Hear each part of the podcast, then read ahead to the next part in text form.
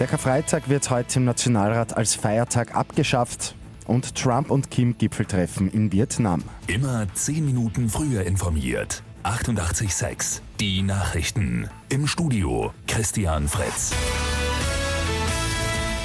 Heute wird im Nationalrat der Karfreitag gestrichen. Wer künftig an diesem Tag frei haben will, muss dafür einen Urlaubstag opfern. Grundsätzlich hat jeder Arbeitnehmer das Recht auf einen freien Tag aus religiösen Gründen. Diesen muss er aber drei Monate zuvor anmelden. Der Arbeitgeber hat trotzdem die letzte Entscheidung, ob der Tag freigegeben wird oder nicht. Wenn nicht, gibt es den vollen Feiertagszuschlag. US-Präsident Donald Trump und Nordkoreas Machthaber Kim Jong-un treffen sich heute in der vietnamesischen Hauptstadt Hanoi. Trump will das Aus der Atomwaffenpläne Nordkoreas erreichen. Kim hofft auf ein Ende der US-Sanktionen.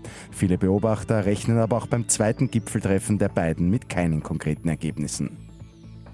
Österreichs Skispringerinnen haben beim ersten WM-Damenteambewerb bei der nordischen Weltmeisterschaft in Seefeld am Abend Silber geholt.